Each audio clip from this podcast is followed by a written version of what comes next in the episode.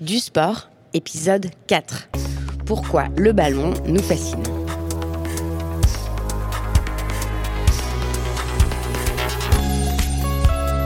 C'est un sac de vent, une grosse vessie en caoutchouc, qu'on pousse, qu'on tape, qu'on jette, qu'on lance.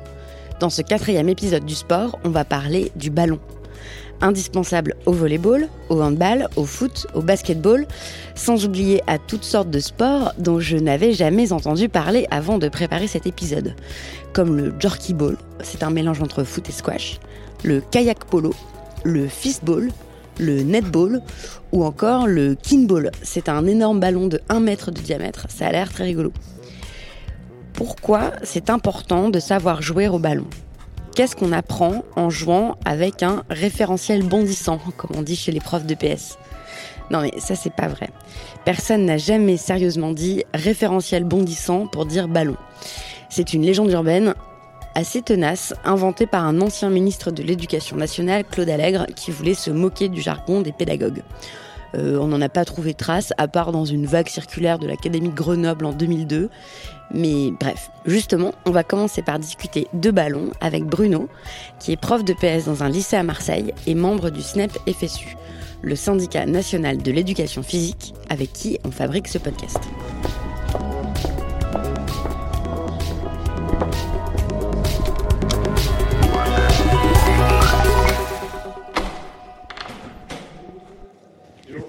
Salut Bruno. Bonjour, ça va? Ça va et toi? Ouais, très bien. Dans une salle des profs, souvent on te dit tu es le prof de ballon. Mais parce que tu, on te voit débarquer avec les filets de ballon. Moi j'aime bien, prof de ballon. Tu sais pourquoi? Parce que ce que je leur réponds, je leur dis ouais, est-ce que tu sais la symbolique et la puissance du ballon? Du point de vue de la relation humaine, c'est aussi rond comme la terre. tu vois, je les prends un peu à revers en disant ouais, prof de ballon. Bon, après, c'est, c'est, des petites blagues euh, qui, qui traînent par-ci par-là. Si pour certains, ça vise à nous dire on est prof de ballon, donc c'est l'insignifiant, c'est euh, finalement ce que tout le monde peut faire partout dans, les parcs, il n'y a rien à apprendre, alors là je résiste et je me bats. Si c'est euh, amical, et que ça renvoie finalement à, ce, trésor que peut-être certains auraient aimé maîtriser un jour, mais qui ne font qu'exprimer euh, une certaine frustration de leur jeunesse en disant ah, vous êtes des profs de ballon, mais parce qu'en fait ils auraient aimé être profs de ballon, mais comme ils n'ont pas maîtrisé ce ballon, mais tant pis pour eux, ils sont devenus profs de tableau, à chacun sa vie. Moi, je trouve que c'est très intéressant d'enseigner les jeux avec les ballons. D'abord, un, parce que contrairement à ce qu'on pourrait croire, eh bien, euh, on continue aujourd'hui d'offrir des ballons surtout aux garçons et pas aux filles. aux anniversaires, c'est rare d'offrir un ballon à une fille. Ça reste encore des pratiques très sexistes. Alors que. Euh, après, on se dit, oh, elles ont pas. Elles savent pas très bien manipuler une balle, euh, ces filles. Bah, c'est normal. Hein, un petit garçon, tout de suite, dès qu'il est petit, on va lui offrir un ballon, il va jouer à la prendre, à la jeter, à taper. Voilà. Donc, et donc, je trouve que du point de vue des questions d'égalité, eh bien, enseigner les jeux de ballon, mais c'est, c'est aussi travailler ces questions-là. Et euh, après, je trouve que c'est aussi euh, très intéressant du point de vue ben, des techniques et de l'inventivité qui ont pu euh, qui ont pu être créées dans ces différents sports. Sur comment bien en foot, par exemple, réussir à contrôler un ballon. Ben, c'est d'ailleurs pour ça que le foot est aussi populaire. Hein. Réussir à contrôler avec ses pieds un ballon, alors qu'on est souvent bête comme ses pieds, ça, relève de l'exploit, de l'extraordinaire. Et donc c'est ça, c'est une magie. Mais ça conserve une partie de hasard ce qui conduit à ce que des plus petits puissent gagner des plus grands. Donc ça, c'est intéressant. Puis tout ce qui est la relation entre les, personnes aussi. Quand tu as un ballon, c'est la passe, c'est la passe à l'autre. Puis c'est euh, comment tu fais pour prendre la balle à un autre dans un système réglementaire. Pourquoi on joue au ballon Ce qui est assez incroyable quand on regarde les enfants, je crois que c'est valable quelles que soient les cultures. Dans, beaucoup de pays où j'ai pu euh, me déplacer, tu sors un ballon et tu as une espèce d'attraction. Euh, et de, chez, les enfants qui est, qui est, qui est folle. Quoi. Alors il y a certains philosophes qui disent c'est le trésor. Il faut, il faut s'approprier ce trésor-là. Le jeu est aussi fort pour celui qui l'a que pour celui qui veut se l'approprier. Si tu l'as seul, jouer seul avec son ballon, très vite ça devient très ennuyeux. Le, le jeu vient aussi du fait que euh, tu vas essayer de prendre le ballon à l'autre ou garder le ballon. Et celui qui aura le ballon tout le temps, il va vite s'ennuyer. Et donc, euh, le ballon, moi je trouve qu'il a, il a, ouais, il, a, il, y a, un objet symbolique, une force incroyable du point de vue de la relation que ça peut créer entre les individus, de, puis de l'imaginaire aussi, que ça peut créer. Donc euh, les enfants, de bébés à presque euh, les plus vieux, quoi. dès qu'il y a un ballon qui sort, je trouve que c'est un objet qui va stimuler le jeu. Donc ça, c'est vrai que c'est un objet qui est même euh, assez incroyable. Qu'est-ce qu'on apprend quand on joue au ballon? Alors, on peut apprendre déjà, quand on joue au ballon, on va dire la maîtrise de la balle.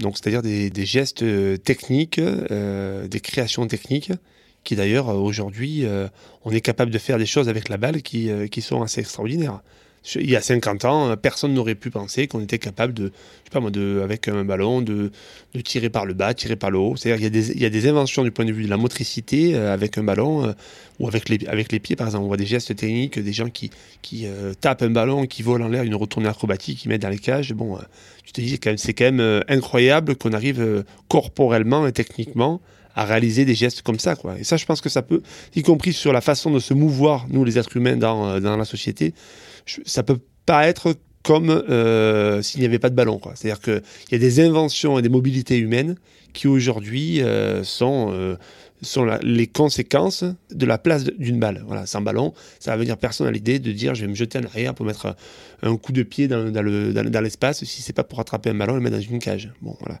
Donc ça, bien sûr, c'est inutile. Hein. mais l'inutilité fait nos vies.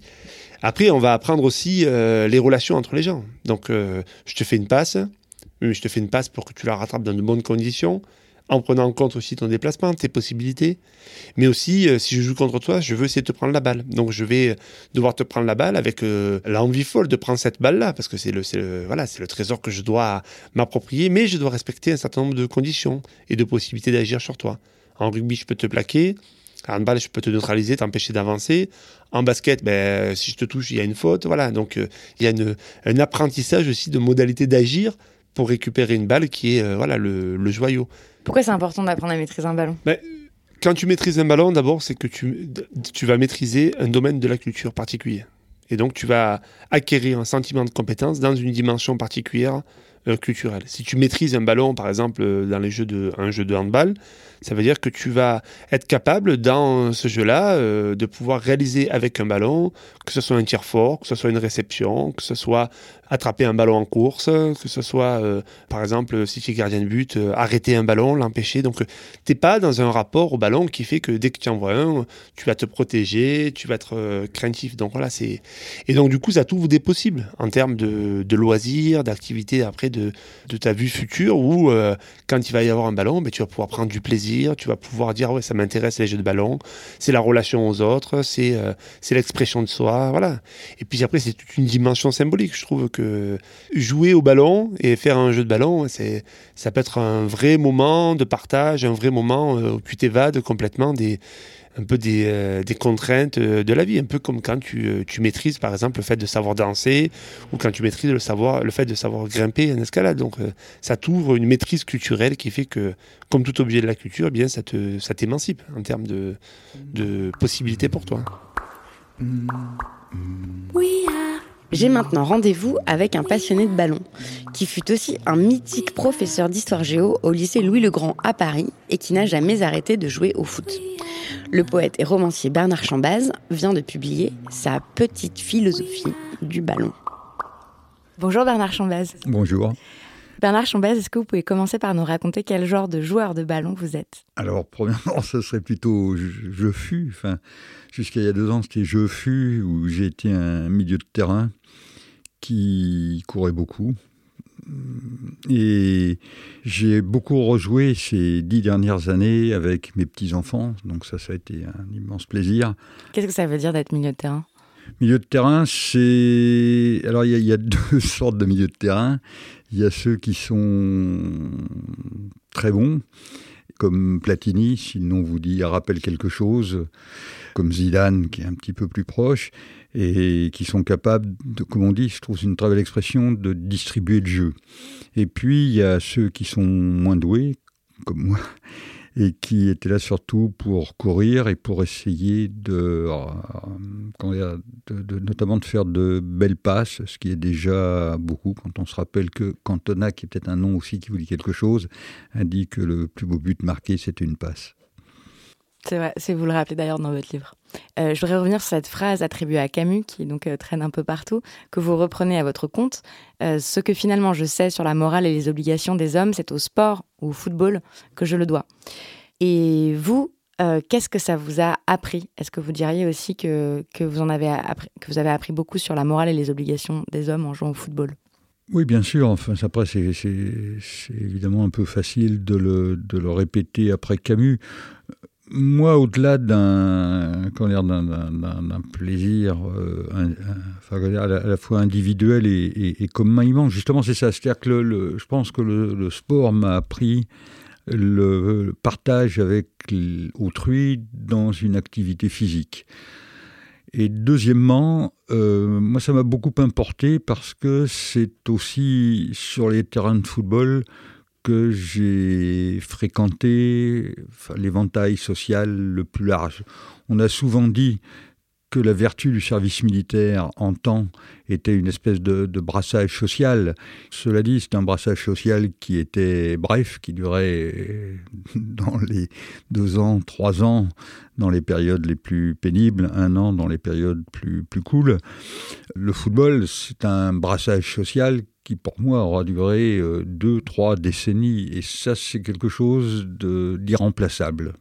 Et à quoi vous faites référence quand vous dites que ça vous a beaucoup appris de partager une activité physique avec autrui? Qu'est-ce que ça apprend En quoi c'est différent que d'avoir une conversation avec autrui, par exemple? Je pense que dans le sport, il y a, enfin, c'est la, dimension du corps. La conversation, c'est très beau, très joli. Il y en a des très belles, euh, ne serait-ce qu'en podcast. Mais euh, elles impliquent, somme toute, assez peu le, corps. Enfin, elles impliquent la voix, on parle, on fait des gestes, etc.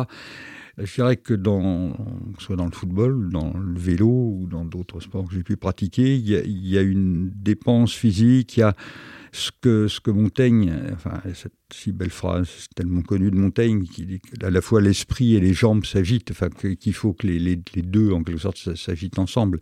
Ça, c'est le sport qui le, qui le permet. Hmm.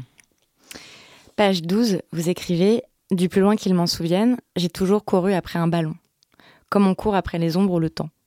Que ce soit dans la cour du lycée pendant les récréations entre deux cours de philo où nous foncions au grand galop parmi les concepts et les universaux, ou durant 20 ans sur les terrains de la Petite Couronne le samedi après-midi avec mes camarades de l'équipe du gaz. Parfois, on l'attrape, le ballon. C'est sans doute pour ça que nous n'arrêtons pas. Oui, sur cette dernière phrase, dans, mon esprit, elle, renvoie à, ce que, qui n'est même pas un souvenir, ce qui serait plus un lambeau de souvenirs. J'essaye, et je pense que chacun d'entre nous peut essayer d'imaginer ses premiers rapports avec un ballon.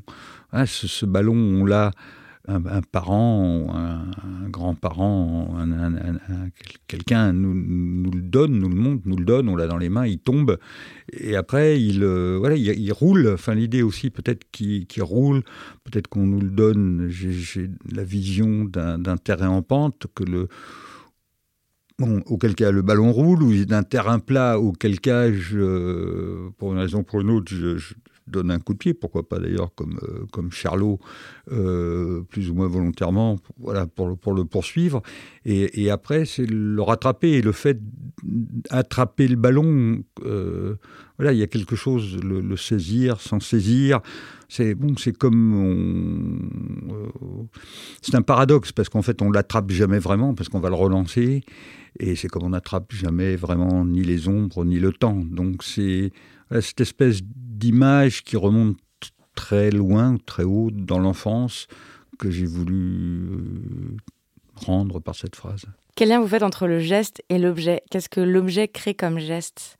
Ça me fait un peu penser à ce que vous venez de, dire que... Le rapport, enfin le, le, le ballon, le ballon s'offre au geste après, après, il n'y a, a, pas non plus que le football. Il y a, oui, parce que vous parlez d'autres sports. Hein, c'est une petite oui, philosophie du ballon. Moi, mais il y, a, y a le rugby. Il y, a le rugby avec ce, génie de l'ovale. Il y a, y le, basket qui est tellement tellement joué par les gamins un peu partout. Il y a le hand qui, qui à ma connaissance, qui était, qui est peut-être encore le premier, le premier sport scolaire. Hum. Il y a le volet qui est pas seulement un, un jeu de plage.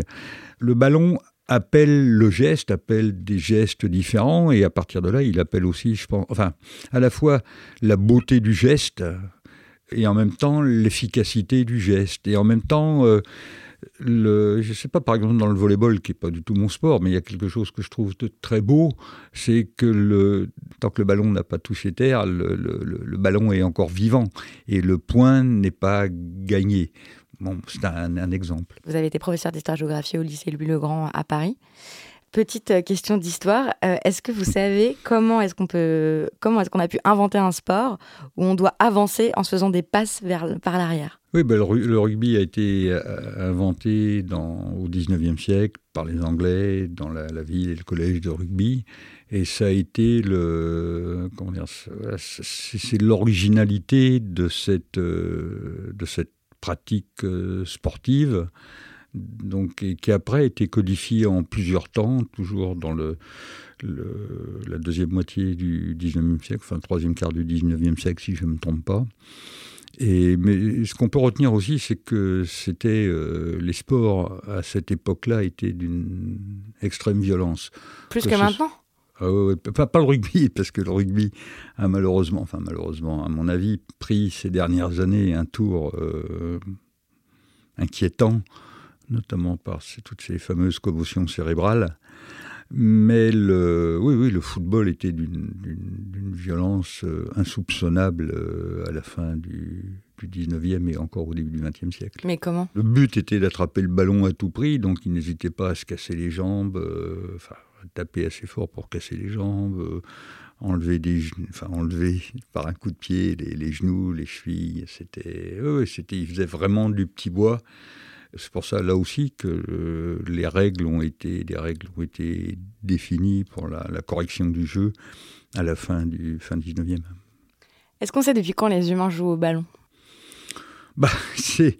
Alors, il y, a une controverse, c'est-à-dire que certains disent que les Chinois ont... Alors, pas le ballon, la balle, c'est légèrement différent, et il faut distinguer la, certainement la, balle et le ballon, mais il y a quand même, même s'il y a des points communs. Donc, il semblerait que les Chinois aient joué à la balle il y a à peu près 5000 ans. On peut le croire. Après, les, les, les Mayas aussi jouaient avec une balle de caoutchouc. Et de toute façon, là, il y, a, des témoignages de, l'étonnement des conquistadors devant cette balle de caoutchouc qui rebondissait euh, très haut et qui ne cessait de rebondir, quelque chose qu'ils n'avaient euh, jamais vu. Vous racontez aussi que, bah voilà, quand vous partez en Italie avec euh, vos élèves, vous écrivez ceci, page 59. En guise de pédagogie, j'aurais beaucoup joué au ballon avec mes élèves en voyage scolaire devant Santa Croce, je sais pas si je le dis bien, si, devant Santa Croce où fut inventé le calcio, et sur le Campo San Polo, au sortir du réfectoire où Tintoret avait peint un plafond grand comme un terrain de football. Qu'est-ce que vous leur avez appris à vos élèves euh, grâce au ballon? Ah, je ne sais pas si je leur ai appris quelque chose grâce au ballon. Enfin, ce que ce qu'ils ont vu, c'est là aussi qu'on pouvait jouer au ballon ensemble. On jouait pas au. Il était évident qu'on jouait pas au ballon en cours. Enfin, j'ai toujours été très, très à cheval, si je puis dire, sur le, le fait que j'étais là pour enseigner des connaissances, ce que j'ai tenté de faire. Après, quand euh, il y avait un voyage scolaire par an, à une époque où d'ailleurs c'était moins la mode qu'aujourd'hui, on emmenait un ballon et c'était... Euh, si on passait 3-4 jours ensemble, je trouvais d'ailleurs, et avec les garçons et avec les filles, je tiens à le, souligner, il y a déjà euh, pas mal d'années, c'était un, plaisir partagé et je trouve que ça se mariait très bien avec la visite euh, des musées, le fait de regarder ensemble euh, la peinture. Et j'ai la faiblesse de penser qu'il m'était plus facile de leur parler de Tintoret après avoir joué au foot euh, que l'inverse. Enfin, pas que l'inverse, je veux dire, que, de leur parler de Tintoret, l'inverse étant sans avoir joué au foot. J'ai toujours pensé que d'avoir cette expérience avec les élèves permet, enfin, pas avec tous, bien entendu, mais avec un certain nombre d'entre eux, permettait d'avoir, d'aller plus loin dans euh, la volonté de leur faire découvrir, par exemple, des trésors de l'art comme la peinture de Tintoret. Mais pourquoi? Exactement. Est-ce que c'est parce qu'on on réfléchit mieux quand le corps s'est exercé? Est-ce que c'est parce que... Oui, non, je pense que là, en l'occurrence, c'est moins cela que le fait que, disons que des élèves qui ont du goût pour le, pour, le football et qui n'ont pas forcément du goût pour la peinture, à partir du moment où ils, ont un professeur ou un, ou un parent, ou voilà, quelqu'un, un adulte, disons, puisque là il s'agit de, de, jeunes, qui a la passion du football, et pas seulement une passion rhétorique, mais qui, qui, qui, qui joue aussi et qui joue avec eux, qui voit que ce même cette même personne se passionne aussi pour la peinture, et mettons, puisque c'est lui pour la peinture de Tintoret, ça tombe bien. Voilà, je pense qu'ils sont plus aptes à regarder. C'est-à-dire dire qu'on peut aimer les deux, quoi. Voilà, qu'on peut aimer les deux. Et pourquoi ce type que j'aime bien, parce que je joue au football avec lui, nous montre. Euh, là, je regarde le plafond parce que c'est le plafond de, de San Rocco à Venise. Voilà, je suis plus apte à essayer de, de le suivre et de, et de, le comprendre. Comment vous vous entendiez avec vos collègues euh, profs de PS En général, très bien. En général, enfin, c'est-à-dire voilà, j'ai eu, euh, j'étais donc à Louis le Grand. Euh, été prof depuis la fin des années 80 jusqu'au début des années 10.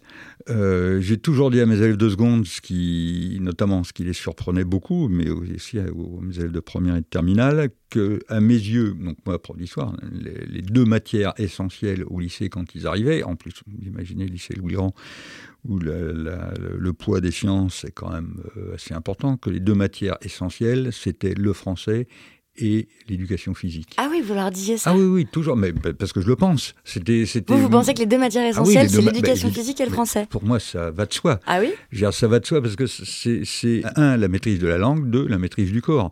Donc j'ai, moi, j'ai toujours été un, un, un ardent défenseur de l'éducation physique euh, en, en, milieu scolaire et j'ai toujours déploré qu'il y ait si peu d'heures, qui ait si peu de considération. Et j'ai, pour ma part, fait le plus que je pouvais. Je change complètement de sujet. Mmh.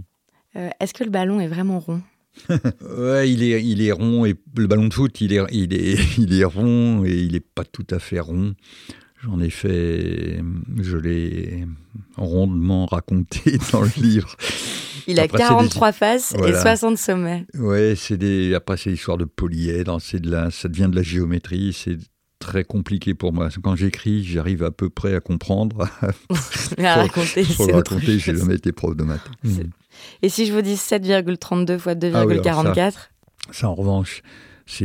Alors vous le dites, un... voilà, ça c'est un, formidable test. Il ne peut pas y avoir, me semble-t-il, quelqu'un qui joue au foot et qui à qui 7 7,32, 7 mètres 32 sur 2 mètres 44, il ne sache pas que c'est les dimensions d'une cage de football.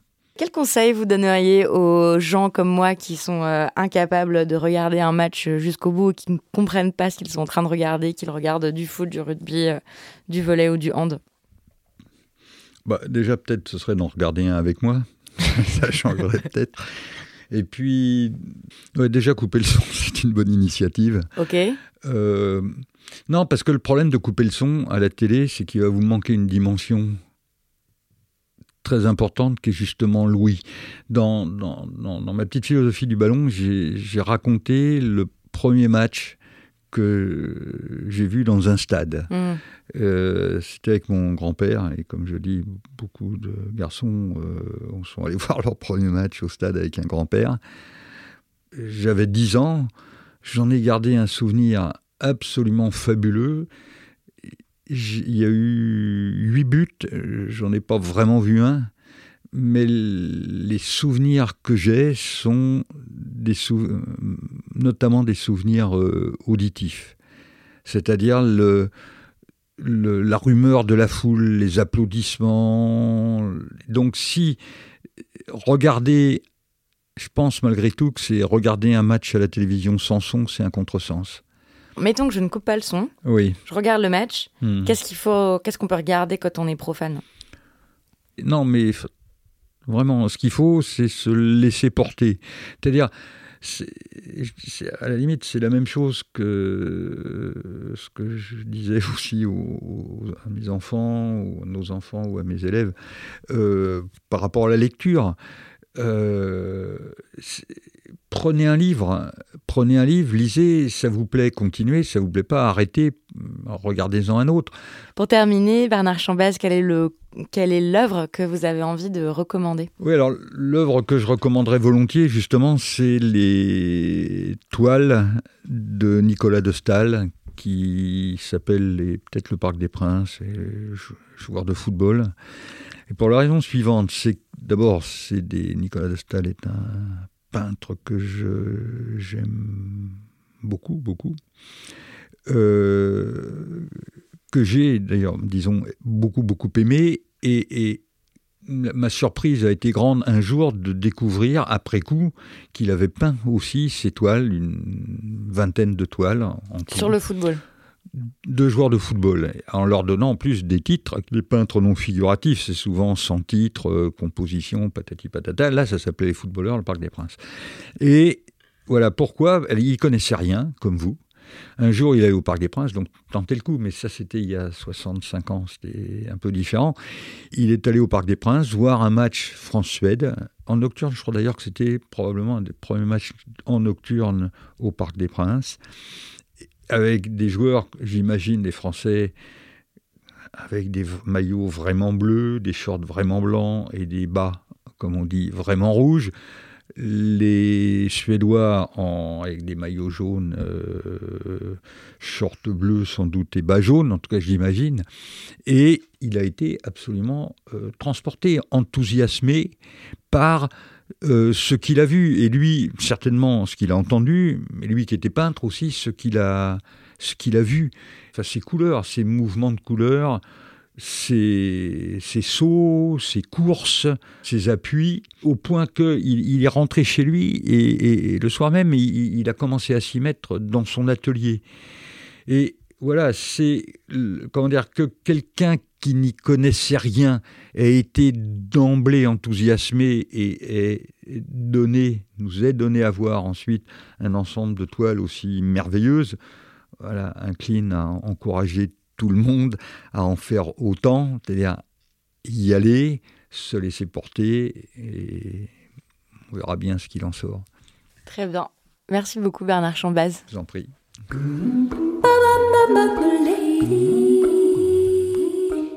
C'était l'épisode 4 de Du Sport, le podcast entièrement consacré à la culture du sport. Si nous écoutez vous a donné envie de jouer au ballon, de tester de nouveaux sports de ballon ou même d'en inventer un, si ça vous a fait réfléchir ou changer d'avis sur le sport, surtout parlez-en à vos amis et dites-le sur les réseaux sociaux. Merci. Binge